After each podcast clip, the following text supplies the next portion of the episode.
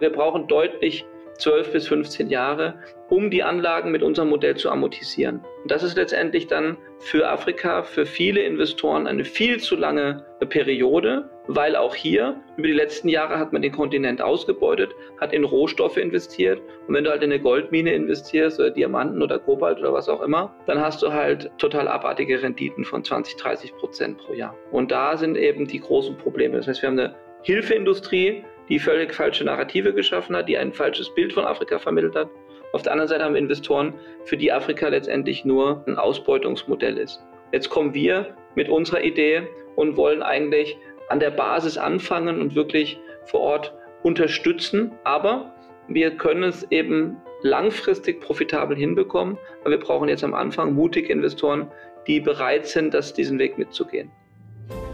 Herzlich willkommen bei Let's Talk Change in unserer Podcast-Reihe diskutieren wir mit relevanten Entscheidungsträgern, inspirierenden Innovatoren und spannenden Visionären, welche Rolle Technologien, Geschäftsinnovationen, Politik und Medien für den Wandel der Wirtschaft und Gesellschaft in Richtung Nachhaltigkeit haben. Mein Name ist Dorian Rietentiet und mein heutiger Gast ist jemand, der bei jedem Investor und Family Office, was in nachhaltige Technologien investieren will, ganz oben auf der Liste stehen sollte. Es ist jemand, der in Gegenden unterwegs ist und Infrastrukturlösungen schafft, wo kein anderer hin will. Es ist Thorsten Schreiber, einer der engagiertesten Personen, die ich kenne. Er ist CEO und Gründer von Africa Green Tech, die Cleantech-Lösungen nach Afrika bringen. Warum die Arbeit von Green Tech Africa so wichtig ist und warum es sich lohnt, mit Thorsten Schreiber zusammenzuarbeiten, in seine Unternehmung zu investieren. Das alles erfahren Sie in der neuen Ausgabe von Let's Talk Change. Thorsten, vielen, vielen Dank, dass du dir die Zeit genommen hast. Heute zum Let's Talk Change Podcast. Wir ein paar Fragen zu beantworten. Ich habe ganz, ganz viele. Du hast Green Tech Afrika aufgebaut, darüber reden wir auch gleich. Du bist zwischen den Welten so ein bisschen unterwegs, zwischen Deutschland und Afrika. Und dann steigen wir aber doch gleich mal in Afrika ein. Also ich glaube, jeder, der in Afrika war, weiß, dass äh, das ist eine komplett andere Kultur, ein komplett anderes Leben da ist. Aber wie bist du überhaupt auch damals schon auf die Idee gekommen? Ich meine, ich weiß, du hast eine afrikanische Frau, aber ich glaube, die hast du da auch kennengelernt. Ähm, wie bist du auf die Idee gekommen, dort mit erneuerbaren Energien im Prinzip was zu machen und wie schwer war es auch damals, als du damit begonnen hast. Ich kenne einige Gründer, die, die in Afrika äh, unterwegs waren, wie Mobisol und so weiter, ähm, riesig, ja, mega Schwierigkeiten hatten dort das Geschäftsmodell fortzuführen aufgrund von Korruption und so weiter und so fort. Äh, vielleicht kannst du da auch noch mal kurz drauf eingehen, aber erstmal wie genau, wie ist die Idee entstanden und äh, wie schwierig war es? Also es war eine, eine mehrphasige Transformation auch von mir selbst. Ich habe äh, mit der Geburt von meiner Tochter mich sehr stark als Vater mit dem mit der Zukunft von den Kindern auseinandergesetzt und bin dann 2009 der Klimaschutzbewegung näher gekommen und habe dann erstmal mein eigenes Leben umgebaut und ähm, als ich 2012 dann zusammen mit Patrick Meinels äh, die Plattform BetterWest gegründet habe, dort bin ich dann ganz tief eingetaucht eigentlich in die Klimaschutzbewegung. Claudia Kempfert kennengelernt, Ernst Ulrich von Weizsäcker, den ähm, Hans-Josef Fell. Und wir sind dann eben, haben dann eben gemerkt, dass wir ähm, das Geld letztendlich der entscheidende Punkt, ist die Wirkung von Geld. Wie, wo wird investiert, welche Industrien und welche Produkte werden unterstützt und das letztendlich dann zwischen 2012 und 2014 habe ich mich da intensiv mit beschäftigt. Wie kann man Investitionen einsetzen, um eben das Energiesystem umzubauen? Thema globale Energiewende.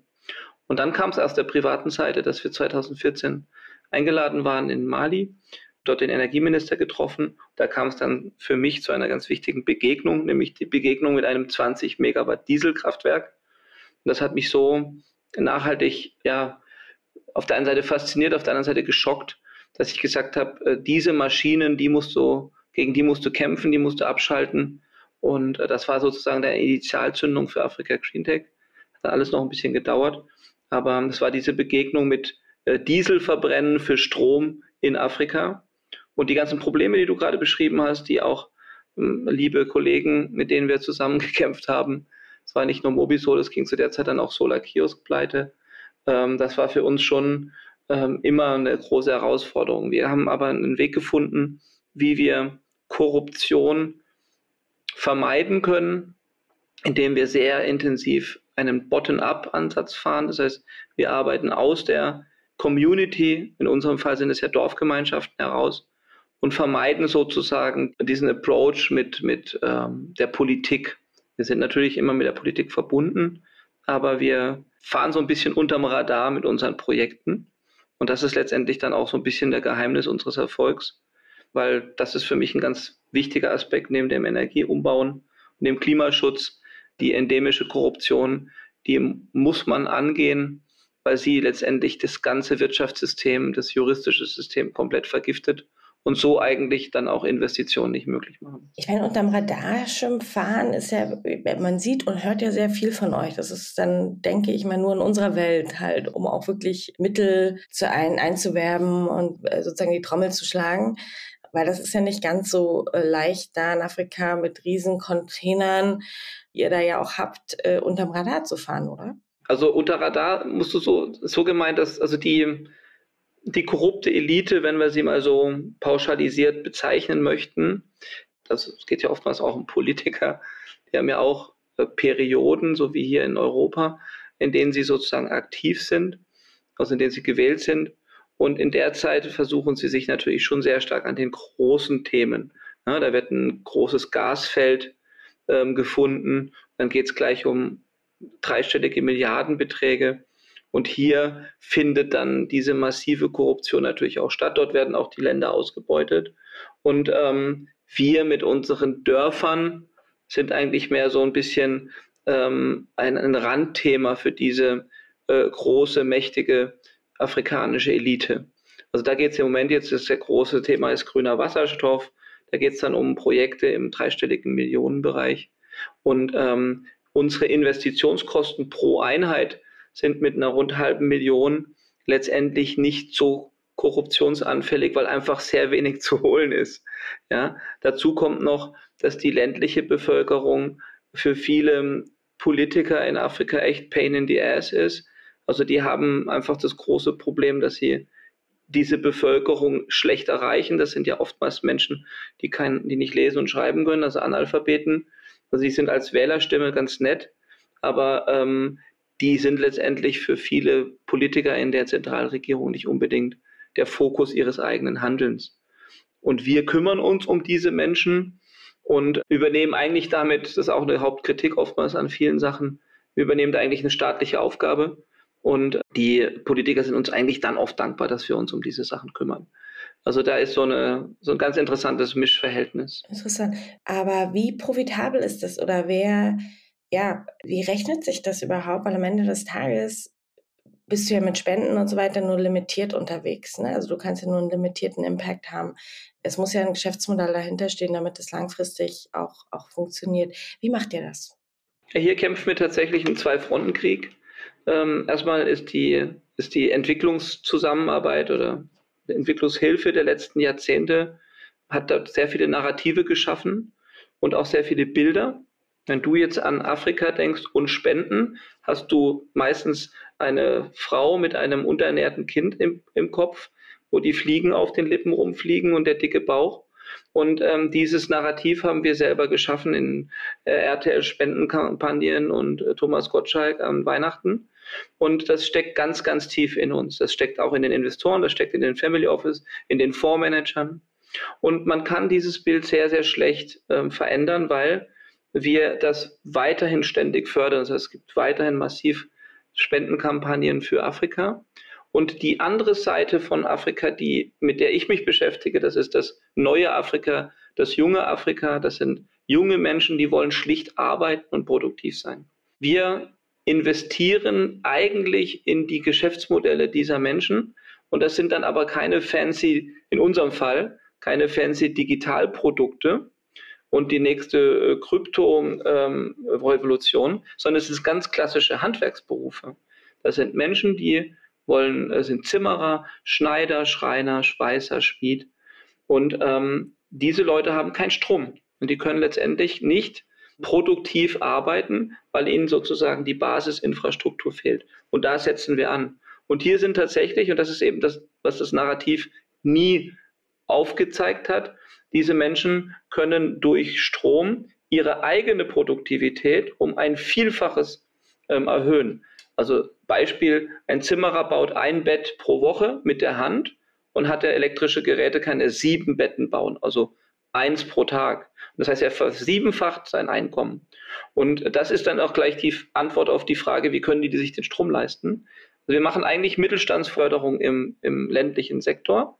Und das ist letztendlich dann auch der Schlüssel, wie das funktioniert. Aber Du hast es angesprochen, die meisten Projekte in den letzten Jahren, auch in meinem Sektor, also im Sektor Elektrifizierung, sind zu 100 Prozent entweder subventioniert oder bespendet.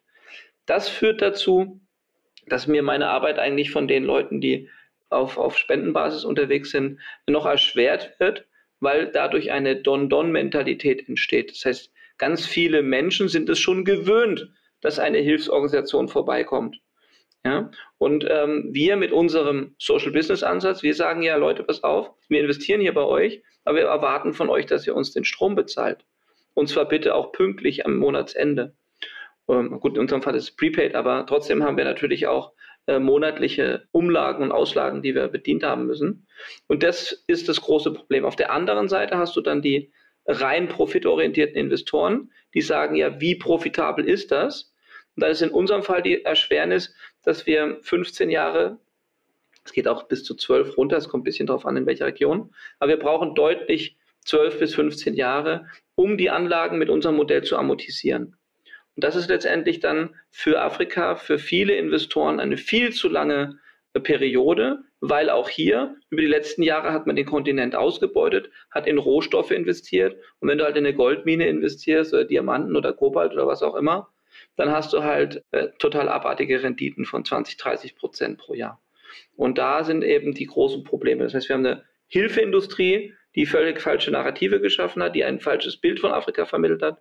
Auf der anderen Seite haben wir Investoren, für die Afrika letztendlich nur äh, ein Ausbeutungsmodell ist. Jetzt kommen wir mit unserer Idee und wollen eigentlich an der Basis anfangen und wirklich vor Ort unterstützen. Aber wir können es eben langfristig profitabel hinbekommen. Aber wir brauchen jetzt am Anfang mutige Investoren, die bereit sind, das, diesen Weg mitzugehen.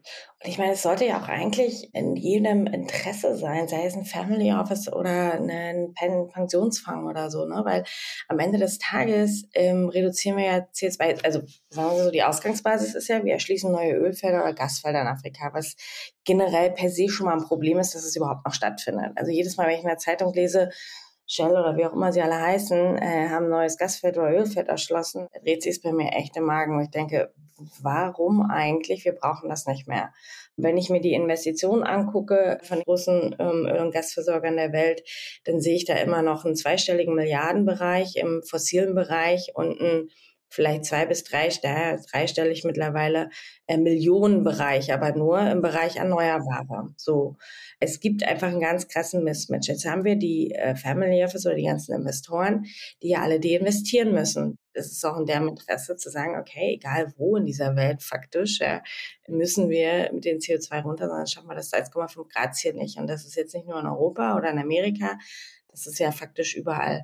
Asien macht ja auch schon eine Menge selber so. Und ähm, ist das nicht da eigentlich, also liegt es nicht auf der Hand für die, ähm, zu sagen, ja klar, äh, wir investieren, wenn eure Zahlen einigermaßen, sei es zwölf Jahre, viele wollen ja auch langfristig investieren, stimmen, passt für uns, weil klar, die Menschen brauchen Strom, sie können es auch zahlen, wenn sie ein Einkommen haben und arbeiten.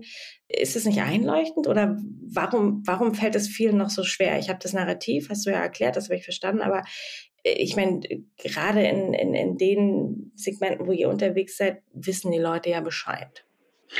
Ja, das ist ein faszinierendes Phänomen, was mich extrem frustriert. Deswegen publiziere ich ja auch so viel, weil ich die Menschen aufwecken möchte. Ich habe hunderte solcher Pitches gemacht vor sehr, sehr vermögenden Menschen, vor Fonds, Pensionkassen, alle, die du genannt hast. Die haben alle offiziell diese Agenda und dieses Ziel und die sagen auch, solange sie in der spirituellen oder sage ich mal in der kreativen Ecke ihres Gehirns unterwegs sind, machen die überall Checkboxen, sagen Thorsten, super, was ihr macht, alles logisch, ich sehe, es wirkt, ich kenne die Bilder, alles perfekt. Und sobald die dann in den Finanzplan einsteigen, schalten die im Kopf praktisch um und dann behandeln die das ganze Unternehmen oder unsere ganze Planung. Wir haben ein Finanzmodell mit 26.000 Excel-Zeilen.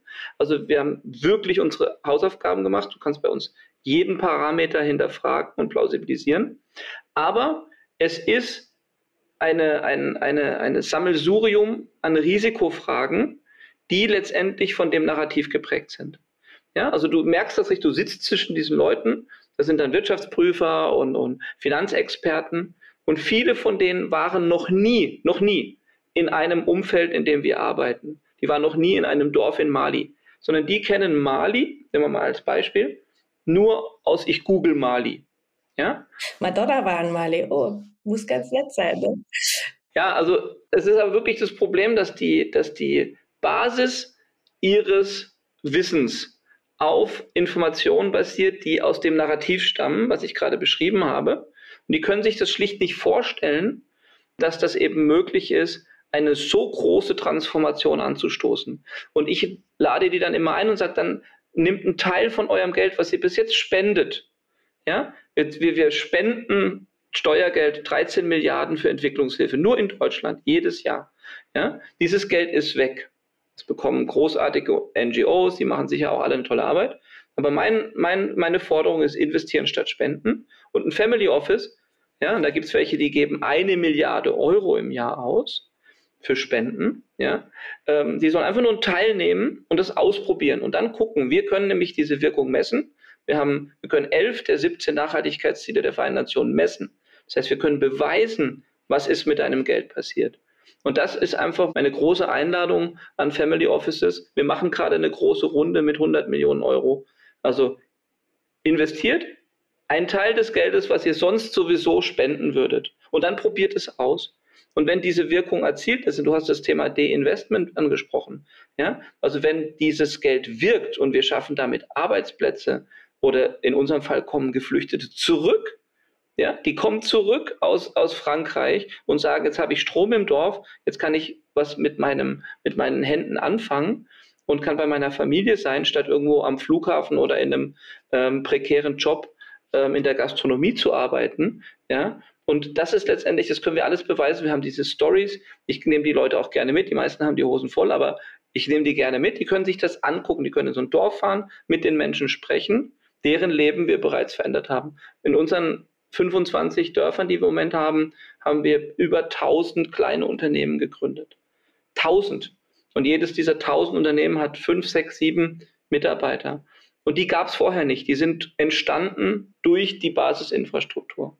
Und ähm, tatsächlich ist wirklich mein großes Problem, dass, dass die Leute sich es schlicht nicht vorstellen können, dass in einem Land oder in einer Region, wo Terroristen Menschen töten, dass man dort, und zwar gerade dort, das ist das Faszinierende, mein Motto ist da, wo es am schlimmsten ist, dort müssen wir als erstes investieren.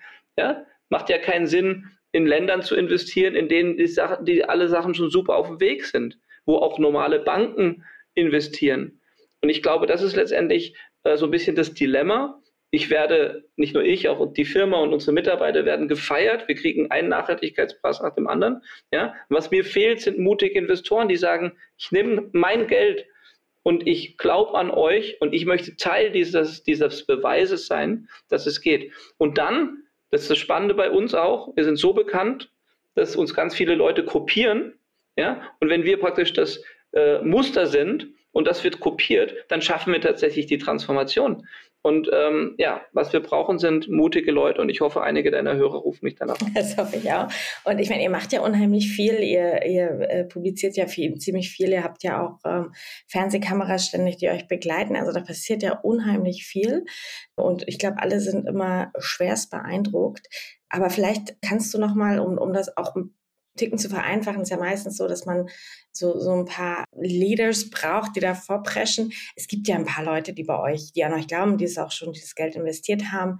Was am Ende überzeugt die oder äh, was sind dann die Gründe für die zu sagen, ich glaube an dich? Ist es das Excel-Sheet? Also wir überzeugen am meisten mit den Geschichten, mit den Impact Stories.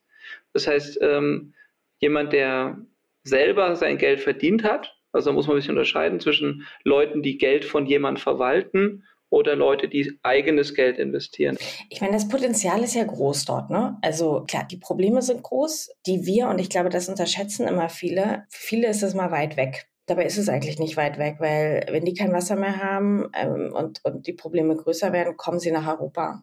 Und dann werden die Probleme hier größer. Und am Ende ist es ja allen geholfen, wenn ihr dort vor Ort eine Infrastruktur schafft, so dass sie im Prinzip eine eigene äh, ja, Wirtschaft aufbauen, sage ich jetzt mal, wenn sie vielleicht klein ist.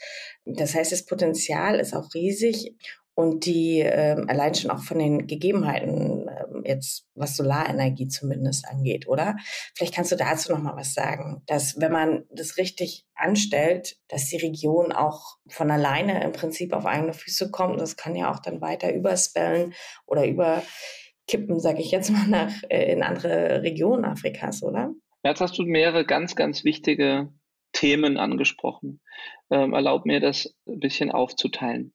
Also das eine, der Aspekt, der mir fehlt bei der Argumentation, wir versuchen Fluchtursachen zu bekämpfen, darum geht es letztendlich, und Migration einzudämmen, das ist das politische Ziel Europas, ähm, das äh, lässt außen vor, dass wir, wir, damit meine ich den globalen Norden, ähm, maßgeblich verantwortlich sind für viele Themen, die die Menschen in die Flucht treiben.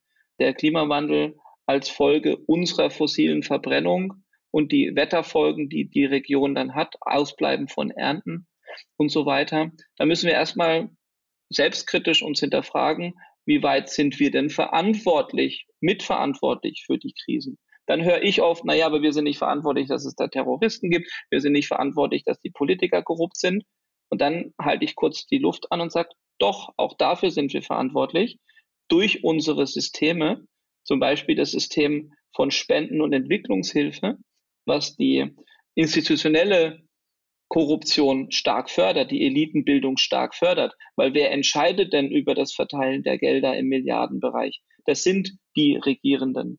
So, und also wir müssen erstmal meiner Meinung nach sehr stark selbstkritisch damit umgehen und sagen, äh, an Migration aus Afrika sind wir mitverantwortlich. Das ist der eine Punkt. Da ganz kurz eingehakt, ganz kurz da eingehakt. Auf der, äh, ich weiß nicht, ob du da warst, aber auf der COP 26 äh, in Glasgow gab es ja die Überlegung, einen Fonds aufzumachen, im Prinzip für diese ganzen Entwicklungsländer, die durch uns alle, durch die Industriestaaten im Prinzip einen extrem starken Klimawandel erfahren. Ja, also auch die Region, in der du unterwegs bist. Was hältst du denn davon? Ja, das ist erstmal klingt super ähm, ist aber letztendlich auf der, auf der Mikroebene, da wo es umgesetzt wird, eben extrem schwierig. Das heißt, diese Gelder, die fluktuieren sozusagen auf dieser Top-Ebene und dann hast du eben genau diese Stakeholder da sitzen, die einen europäischen Fonds mit Milliarden verwalten. Diese Leute kenne ich, ich habe vor denen gepitcht, ja. Aber die haben dann Investmentkriterien, die eben zum Beispiel unsere Arbeit ausschließen, weil sie zum Beispiel nur dem Staat ein Darlehen geben dürfen, aber nicht einem Unternehmen. Und da gibt es ganz viel Regulatorisches zu tun, dass sozusagen dieses Geld bei den Leuten, die solche Projekte entwickeln und umsetzen und letztendlich die Risiken auch mit ihrem persönlichen Leben tragen, dass das dort ankommt. Also wir haben das große Problem, dass das, wir sehen dieses Geld, es gibt große Tender und, und Calls, wie man das nennt, ja, mit, mit Hunderten und Tausenden von Projekten aber die Intermediäre dazwischen sind eben dann leider, und da kommt dann auch wieder das andere Problem, da kommen dann die Fossilkonzerne. Du hast einige genannt, ich möchte keine Namen nennen, ich kriege dann immer Ärger. Das ist dann letztendlich, die haben zwischenzeitlich sich da eingekauft in die Industrien und sacken dann krankerweise dieses Geld auch noch ein.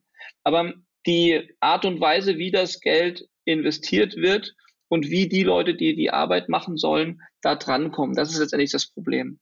Also man müsste Instrumente schaffen, für die wir uns sozusagen bewerben können.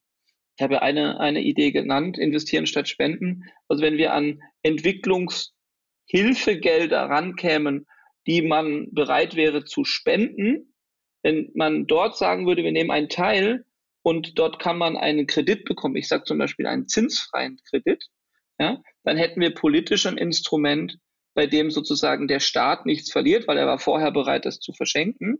Ja, und jetzt verleiht er es. Und wenn dann Leute wie ich erfolgreich sind und das Geld auch noch zurückzahlen, weil unser Konzept aufgeht, dann gewinnt der Staat doppelt. Er hat sozusagen die Wirkung erzeugt mit uns und er gleichzeitig das Kapital wieder zurück, um es dem nächsten Unternehmen zu geben. Also dieses Thema Sozialunternehmertum, das ist letztendlich weder in Afrika noch in Europa richtig angekommen, dass es dort eine Gruppe von Menschen gibt, die letztendlich philanthropische Ziele verfolgen, aber mit unternehmerischen Mitteln. Und das, da kämpfen wir mit unserem Verband dafür, mit dem CENT e.V., dass das stärker in der GIZ und in der Politik ankommt, aber es ist ein sehr, sehr langer Weg. Lass mich noch zu der anderen Frage kommen. Thema Migration und wohin steht die und wie beeinflusst die uns und was, wie wichtig ist es, da anzusetzen? Wir haben momentan das große Thema, dass 90 Prozent der afrikanischen Migration tatsächlich durch diese Region kommt, in der ich tätig bin. Also ich werde jetzt in Kürze ein Dorf elektrifizieren. Das ist sozusagen äh, das Ausfalltor von Niger auf die libysche Sahara-Route. Das heißt, alle Geflüchteten, die aus Westafrika kommen oder auch aus Nigeria oder ähm, also alle, die sich auf den Weg nach Libyen machen, um dann sozusagen sich ins Schlauchboot zu setzen, die fahren alle in diesem Dorf vorbei. Und dort wird in Kürze ein Afrika Green Tech Container stehen. Und da haben wir eben sehr, sehr viel erfahren, was die Motive sind dieser Menschen. Und da gibt es zwei Hauptmotive. Es ist natürlich der, der wirtschaftliche Wunsch nach einem besseren Leben. Das ist absolut legitim. Aber der Auslöser ist oftmals nicht, dass sich da jemand irgendwie, wie sich die Leute hier das oft vorstellen, im Handy irgendwie äh, sich ein Land mit Honig in den, auf den Straßen vorstellt, sondern es ist letztendlich die gesellschaftliche Notwendigkeit, dass die Familie überlebt. Das heißt, die meisten Migranten sind nicht Individuen, die sich auf den Weg machen, um sich für sich selbst ein tolles Leben auszusuchen, sondern das sind sozusagen Entsendungen einer Gruppe von Menschen. Und da sucht man sich dann den kräftigsten jungen Mann, der diese gefährliche Überfahrt überleben könnte. Ja, und dann wird gesammelt, da wird Geld zusammengesammelt, die verkaufen ihr Vieh, verkaufen Grundstücke und dann geht das Geld in den Schlepper. Und die Idee ist es sozusagen dann einen Arbeiter im globalen Norden zu haben, der dann das Geld schickt. Das ist letztendlich eine, eine traurige Form von moderner Selbstversklavung, ja, indem man jemanden entsendet, weil man selber in seinem Land nicht mehr in der Lage ist, sich zu ernähren. Und das ist letztendlich diesen Zusammenhang, der ist mir ganz wichtig, weil wir gucken auf Migration immer mit so einem komischen Gefühl von, von ähm, Niedertracht und sagen, naja, was macht der hier? Der soll doch bitte zu Hause bleiben. Wir müssen letztendlich verstehen, dass die Situation vieler Menschen in Subsahara-Afrika letztendlich lösbar ist über den Ansatz, dass man in der Landwirtschaft Arbeitsplätze schafft. Nämlich das ist der, der Punkt, den ganz viele Leute nicht sehen. Afrika ist ein Kontinent mit 55 Ländern und viele davon haben unheimliches Agrarpotenzial. Was ja auch für Europa nicht, nicht unwichtig ist, ne? Ganz genau. Wir könnten eigentlich das Ganze mal ein bisschen mittelfristiger sehen und sagen, wir helfen den Menschen. interessanterweise im Senegal passiert es gerade auch mit deutschen Unternehmen. Dort werden dann Agrarpartner gesucht. Das heißt, es werden Flächen bewirtschaftet und dort werden Sachen angebaut, die dann durchaus in den Export gehen. Jetzt haben wir aber im ländlichen Raum das große Problem, weil der Strom fehlt, gibt es auch keine Kühlkette. Und ohne Kühlkette kann man Lebensmittel eben nicht haltbar von A nach B bewegen. Und genau hier sitzt Afrika Green Tech ja auch an mit unseren Cooltainern. Das heißt, wir schließen jetzt dieses Gap, ähm, dass das dass Foodloss praktisch nicht mehr stattfindet oder reduziert wird und die Leute ähm, mit ihren Agrarprodukten Geld verdienen können. Meist erstmal in der nächstgrößeren Stadt. Aber es gibt auch ganz tolle Beispiele. Ich habe es jetzt im Senegal gerade mit Gurken gesehen. Da ist eine deutsche Firma, die lässt Gurken anbauen im Senegal und das kommt dann containerweise bei uns hier auf den Markt. Und diese Beispiele zeigen es, dass wenn wir es von der Wertschöpfungskette von hinten denken, dann könnten wir das, könnten wir viele Dörfer und ländliche Regionen Afrikas als Agrarpartner verstehen. Und dann, dann kommt plötzlich die Logik, von der ich die ganze Zeit spreche. Dann sagt man, ja, da müssen wir ja investieren. Ja, weil wir wollen ja hinten ein Produkt rausholen. Und da hoffe ich, dass ich ähm, mehr kluge Investoren finde, die sagen, ah ja, okay, jetzt wird ein Schuh draus. Ich gebe dir Geld, dass du Strom, Kühlkette und Wasser machst.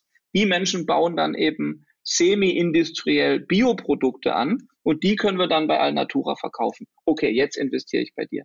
Aber es ist ein langer Weg und du siehst das schon an meiner langen Ausführung. Es ist eben komplex. Es ist nicht so, ähm, ich investiere 100 Euro und krieg 15 Euro raus, weil äh, da holt jemand Gold aus der Erde. Es ist echt komplex, aber es ist auch unheimlich spannend, elektrisierend im wahrsten Sinne des Wortes.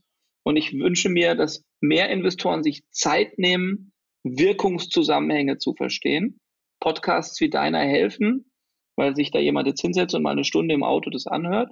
Und ich glaube, das ist eben ganz wichtig. Wir müssen mehr äh, reden über die Wirkungszusammenhänge und weniger versuchen, mit plakativen äh, äh, Titelzeilen äh, Afrika zu verstehen oder die Chancen, die wir haben in Afrika. Wie ist denn das? Also angenommen, ähm, ja, da ist jemand morgen, der sagt, du, ich habe, äh, ja, ich komme mit fünf Millionen oder was auch immer, ähm, würde gerne investieren. Was hättest du denn da rein theoretisch aktuell für Projekte? Äh, die musst du jetzt nicht komplett ausführen, aber, aber so stichpunktartig, wo du sagst, das sind so die nächsten Projekte, die ihr angeht. Also das Schöne ist, wir sind so, wir haben so viel Erfahrung jetzt mit dieser Herausforderung, Investitionskapital zu akquirieren dass ich jedes gängige Finanzprodukt bauen kann. Das klingt jetzt erstmal komisch, aber das war immer unsere Herausforderung. Wir hatten immer die Herausforderung, was bauen wir für ein Finanzprodukt, was investierbar ist für dann zum Beispiel eine Stiftung oder für einen Equity-Investor. Und wir können heute ein ganzes Portfolio, ein Blumenstrauß, sag ich mal, machen. Und der Investor kann eigentlich sagen, ich möchte Eigenkapital investieren, ich möchte ein großes Risiko eingehen, weil ich glaube, dass ihr ganz groß werdet. Oder ich sage, nee, ich möchte ein möglichst abgesichertes Darlehen geben mit einem niedrigen Zins und einer langen Laufzeit. Dem können wir dann Assets, also Sicherheiten reinbauen. Oder wir haben eben Leute, die sagen, nee, ich möchte gar nicht investieren, sondern ich möchte vielleicht ganz gezielt ein Wirkungsziel verfolgen. Ich zum Beispiel habe mein Geld verdient mit Kosmetik und ähm, ich möchte Frauen unterstützen. Also was hast du bei im Wirkungsziel Women Empowering? Und dann können wir sozusagen ganz gezielt für dieses Geld eine passende Wirkung in unserer Gruppe erzeugen. Und das geht dann eben über verschiedene Ebenen. Die Leute können in Deutschland investieren, hier in unsere Holdinggesellschaft. Die können aber auch direkt in eine afrikanische Tochtergesellschaft reingehen, wenn sie zum Beispiel Länderfokus haben. Das ist auch ganz spannend. Es gibt Leute, die sagen, ja, ich finde es toll, was du machst, aber Mali, weißt du, Terroristen und so. Ja, ich möchte nicht meinen Namen irgendwie in Verbindung bringen, wenn dann irgendwie mal jemand von euch ermordet wird. Ja, aber der kann dann halt in Madagaskar investieren. Und das ist eben das Tolle jetzt an Afrika Green Wir haben uns so stark aufgestellt, dass wir fast jegliche Art von Geld annehmen können. Im Gegenteil, wir sind in dem Punkt sogar picky. Also wir nehmen kein Geld von fossilen Konzernen. Das gab schon mehrere Annäherungsversuche. Ja, das kommt für mich nicht in Frage. Das sind die Leute, die den Planeten zerstört haben. Ich tue denen ihr Geld sicher nicht sauber machen. Und äh, natürlich äh, Waffenfirmen, äh, Tabakunternehmen, Alkoholkonzerne. Das ist alles für uns nicht, äh, das kommt nicht in Frage. Also wir wollen schon, dass derjenige, der uns Geld gibt, es selber auch äh, eine, eine Motivation hat, die glaubwürdig ist. Also wir machen kein Greenwashing für deutsche Unternehmen oder Unternehmer. Wo ich sehr viel gerade mache, wo wir uns auch unheimlich bewegen, ist, wir bewegen uns sehr stark auf die Industrie zu. Äh, in, in unserem Fall ist es, ist deutsche Automobilkonzerne. Hier geht es aber dann über technologische äh, Themen, also Second Life Batterien. Also wir helfen deutschen Konzernen zum Beispiel bei der Verwertung von Batterien, verwenden die in unseren Konzepten. Dann hast du den doppelten Effekt. Das heißt, wir haben einen technischen Aspekt, aber gleichzeitig hat der Automobilkonzern natürlich auch eine große Wirkung.